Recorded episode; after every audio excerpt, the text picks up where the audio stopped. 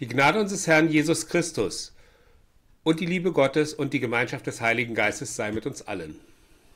Hallo und euch einen wundervollen Sonntag. Ich habe heute Morgen vor meinem Text gesessen und mich damit auseinandergesetzt, worüber ich predigen möchte. Dann habe ich zu meinem Herrn gebetet, dass er mir ein Wort geben möge. Und nach dem Amen fielen mir die Worte zu. Das funktioniert übrigens meistens so. Ich bete dafür, dass der Herr Jesus Christus mir seine Worte gibt. Heute rede ich über den Abend, als Jesus im Garten Gethsemane sitzt und seine wichtigen Jünger sind bei ihm und immer wieder eingeschlafen. Ich kann das gut nachvollziehen. Sie wollen ihrem Herrn folgen, aber sind so platt, dass die Augen einfach zufallen. Ist ja auch kein Wunder. Sie kommen von einem Passafest und haben gut gegessen und getrunken. Wein, der macht auch müde. Was macht Jesus? Jesus sieht seine Hinrichtung seine Kreuzigung auf sich zukommen. Und er versucht diesen Krieg, Krug an sich vorbeiziehen zu lassen. Irgendwann kommt aber diese innere Ruhe und er stellt sich dem Unausweichlichen. Ich lese euch einfach mal den Text dazu. Er steht in Matthäus 26 in den Versen 36 bis 46, gelesen aus der Basisbibel. Dann kam Jesus mit seinen Jüngern zu einem Garten, der Gethsemane hieß. Dort sagte er zu seinen Jüngern, Bleibt hier sitzen. Ich gehe dort hinüber und bete. Er nahm Petrus und die beiden Söhne des Zebedeus mit. Plötzlich wurde er sehr traurig und Angst überfiel ihn. Da sagte er zu ihnen, ich bin verzweifelt und voller Todesangst. Wartet hier und wacht mit mir. Jesus selbst ging noch ein paar Schritte weiter. Dort warf er sich zu Boden und betete. Mein Vater, wenn es möglich ist, dann erspare es mir, diesen Becher auszutrinken. Aber nicht, was ich will, soll geschehen, sondern das, was du willst. Jesus kam zu den drei Jüngern zurück und sah, dass sie eingeschlafen waren. Da sagte er zu Petrus, Könnt ihr nicht diese eine Stunde mit mir wach bleiben? Bleibt wach und betet, damit ihr die kommende Prüfung besteht. Der Geist ist willig, aber die menschliche Natur ist schwach.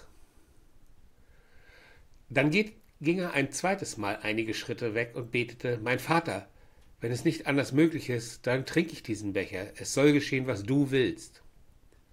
Als er zurückkam, sah er, dass seine Jünger wieder eingeschlafen waren, die Augen waren ihnen zugefallen. Jesus ließ sie schlafen. Wieder ging er weg und betete ein drittes Mal mit den gleichen Worten wie vorher.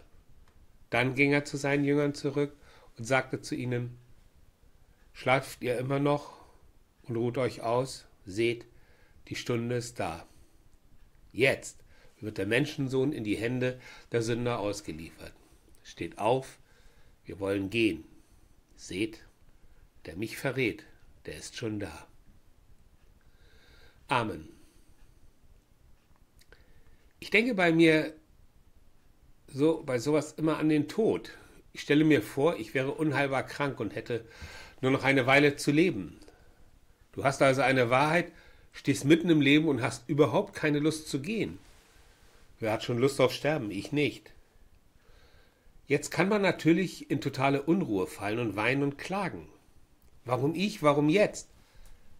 Aber eigentlich ist der Tod doch unausweichlich. Er kommt nur irgendwann später. Ich habe mich einmal damit auseinandergesetzt. In einer stillen Stunde habe ich mir Gedanken darüber gemacht, warum Gott uns sterben lässt. Und irgendwann habe ich auch Ruhe in mir gefunden. Ich habe mich vom Schreckgespenst des Todes nicht mehr fangen lassen. Das war der Moment, in dem ich mich an Jesus Christus orientiert habe und an ihn erinnert.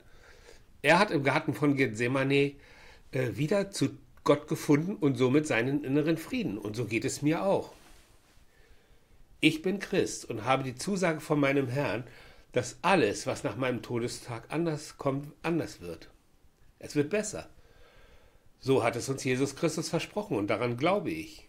Seit diesem Tage habe ich diesen tiefen inneren göttlichen Frieden in mir und wohlgemerkt, ich glaube daran. Aber ich weiß es mit letzter Bestimmtheit nicht. Aber mein Vertrauen in meinen Herrn gibt mir jetzt schon Frieden. Fantastisch, so macht das Leben Spaß.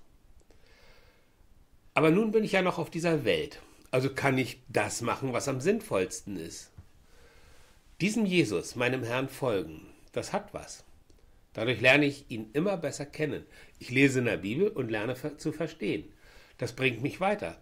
Also, Stand heute kann ich behaupten, dass ich keine Weltanschauung kenne, die so schlüssig ist und in der ein Zahnrad in das andere greift, wie mein christlicher Glaube. Für mich ist alles, was von Gott kommt, richtig und wahr, aber nur zum Verständnis. Ich kann nur über mich reden. Du kannst es dir anhören und wenn du magst, auch daran glauben. Aber das ist ganz allein deine Sache. Den Weg zu Jesus Christus kann dir niemand abnehmen. Das Vertrauen in ihn kann nur von dir selbst kommen. Aber wenn du lernst, wie schön es ist, Christ zu sein, dann bekommst du natürlich auch alle positiven Sachen, die dir der Glaube vermitteln möchte. Ich glaube, dass es genau der Grund war, warum der Menschensohn sich auf seinen Weg einlassen konnte. Weil ihm nach dem ersten Gedanken, nein, ich will nicht sterben, bewusst geworden ist, dass der Vater, also Gott, seinen Sohn niemals im Stich lassen würde. Das führt auch bei Jesus Christus zu einer inneren Ruhe. Genauso kennen wir es, als wir noch kleine Kinder waren. Wie oft haben wir uns in die Arme von Mutter und Vater geworfen oder Oma und Opa? Da war Rettung, da war Frieden und genauso funktioniert das auch mit unserem Gott. Und eines könnt ihr mir glauben. Ich kenne ihn nicht von Angesicht zu Angesicht, aber ich bin ganz bei ihm. Jetzt kommen wir noch einmal zu dem Stichwort Vertrauen. Ich vertraue meinem Gott und seinem Sohn Jesus Christus weil sie mein Leben gut gemacht haben, weil ich innerhalb der Bande des christlichen Glaubens, also wie beim Poolbillard, meine Grenzen gefunden habe, in denen ich mich aufhalte. So nenne ich die zehn Gebote. Und ich versuche innerhalb dieser Bande, dieser Umrandung meines Lebens zu leben, aber nicht nur, weil ich es muss, sondern weil ich es will. Denn innerhalb der Bande geht es mir gut. Dort fühle ich mich wohl. Dort bin ich bei meinem Gott. Und mein Gott und mein Herr Jesus Christus sind bei mir. So einfach geht Glauben. Nun kommen wir mal wieder zu dir. Wie denkst du darüber? Wäre das nicht auch was für dich? Ein bisschen Vertrauen in unseren Gott und dafür bekommst du so viel, wie du es dir nicht erträumen lassen könntest? Es ist kein Geld, kein Rang und kein Ruhm. Es ist nur ein bisschen mehr innerer Frieden. Und der ist für mich das größte Glück, was mir widerfahren konnte. Mein Frieden in Gott. Natürlich ist Gott keine Wünscherfüllungsmaschine. Mein Leben, mein Leben ist zu einer Erfolgsstory geworden. Aber das muss nicht für jeden so passieren und auch mich kann das Unglück noch treffen. Aber wenn du oder ich in eine schwierige, vielleicht sogar bedrohliche Sache geraten, dann sind wir nicht alleine. Dann ist Gott auch bei uns. Im schlimmsten Fall trägt er dich durch deine Misere durch. Genau das ist auch das, was Jesus Christus in, im Garten Gethsemane gespürt hat, dass sein Vater ihn nicht im Stich lässt. Und spätestens an der Stelle löst sich dann der Knoten der Angst. Ich weiß nicht, wie es euch geht, aber ich habe vor dem Leben keine Angst und auch nicht vor dem Tod. Über andere Sachen kann ich nicht reden, weil ich sie nicht kenne. Aber mein Glaube macht mich ruhig.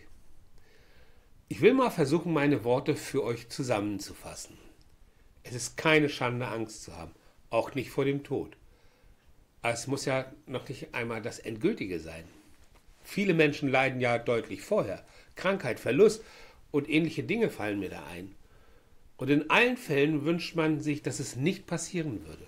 Dass etwas schlimmer passiert, ist allerdings manchmal unausweichlich. Aber wenn wir darauf vorbereitet sind und einen göttlichen Mitstreiter haben, dann ist das Schlimme nicht mehr so schlimm. Dann sind wir nicht allein. Und das gibt Kraft, genau die Kraft, die es braucht, das Unvermeidliche durchzustehen. Und das kann alles sein. Tod, Versagen, Krankheit und was es sonst noch an Sorgen gibt, die uns auffressen. Das funktioniert wie ein Schutzschild. Mein Schutzschild ist mein Glaube. Jetzt komme ich nochmal zu dir. Gibt es vielleicht bei dir oder jemanden, den du kennst, Sorgen, die ihn oder sie auffressen? Ich kann es dir nicht versprechen. Aber bei mir hat es geholfen. Damals war ich noch kein Christ. Da sind in so kurzer Zeit so viele Dinge auf mich eingeschlagen. Es ist nicht wichtig, was dort passiert ist, aber es hat mich ganz tief auf den Boden gedrückt. Und dann kam Jesus Christus um die Ecke in Form eines Pastors. Und der hat mit mir geredet. Und das, obwohl noch zwei bis 300 andere Menschen in der Kirche waren. Und den habe ich verstanden. Und so bin ich dann Christ geworden. Nun können Kritiker des Glaubens sagen, dass ja typisch ist, dass die Schwachen, die Loser anfällig für Jesus Christus sind. Aber es hat ungemein geholfen, stark zu werden und dann auch ein Auge dafür zu bekommen, wenn es anderen schlecht geht. Also nichts falsch gemacht. Ich kenne aber auch reiche und erfolgreiche Menschen, also sogenannte Winner.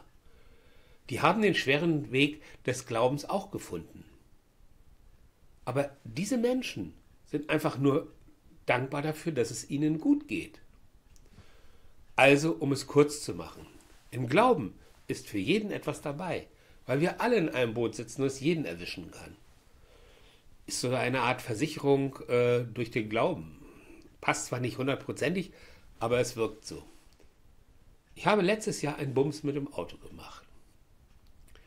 Was glaubt ihr, wie dankbar ich war, dass ich Vollkasko versichert war? Aber lassen wir diesen kleinen Ausflug in die Versicherungswirtschaft einfach mal hinter uns. Glauben ist etwas sehr Wertvolles und bietet manchmal noch so viel mehr. Ich kann es jedem empfehlen, einmal darüber nachzudenken. Glauben fängt mit Vertrauen an. Genauso wie Jesus im Garten Gethsemane sich auf den Vater eingelassen hat. Er hat Vertrauen in seinen Vater, unseren Gott. Und so konnte er die schwere Zeit in Golgatha auch durchstehen. Er hat es für uns getan, damit wir frei werden, frei von unseren Sünden. Ich bin dankbar dafür und bete dafür. Und das kannst du auch, denn eins weiß ich, der Himmel ist nicht leer und Gott ist auch nur ein Gebet weit entfernt. Amen.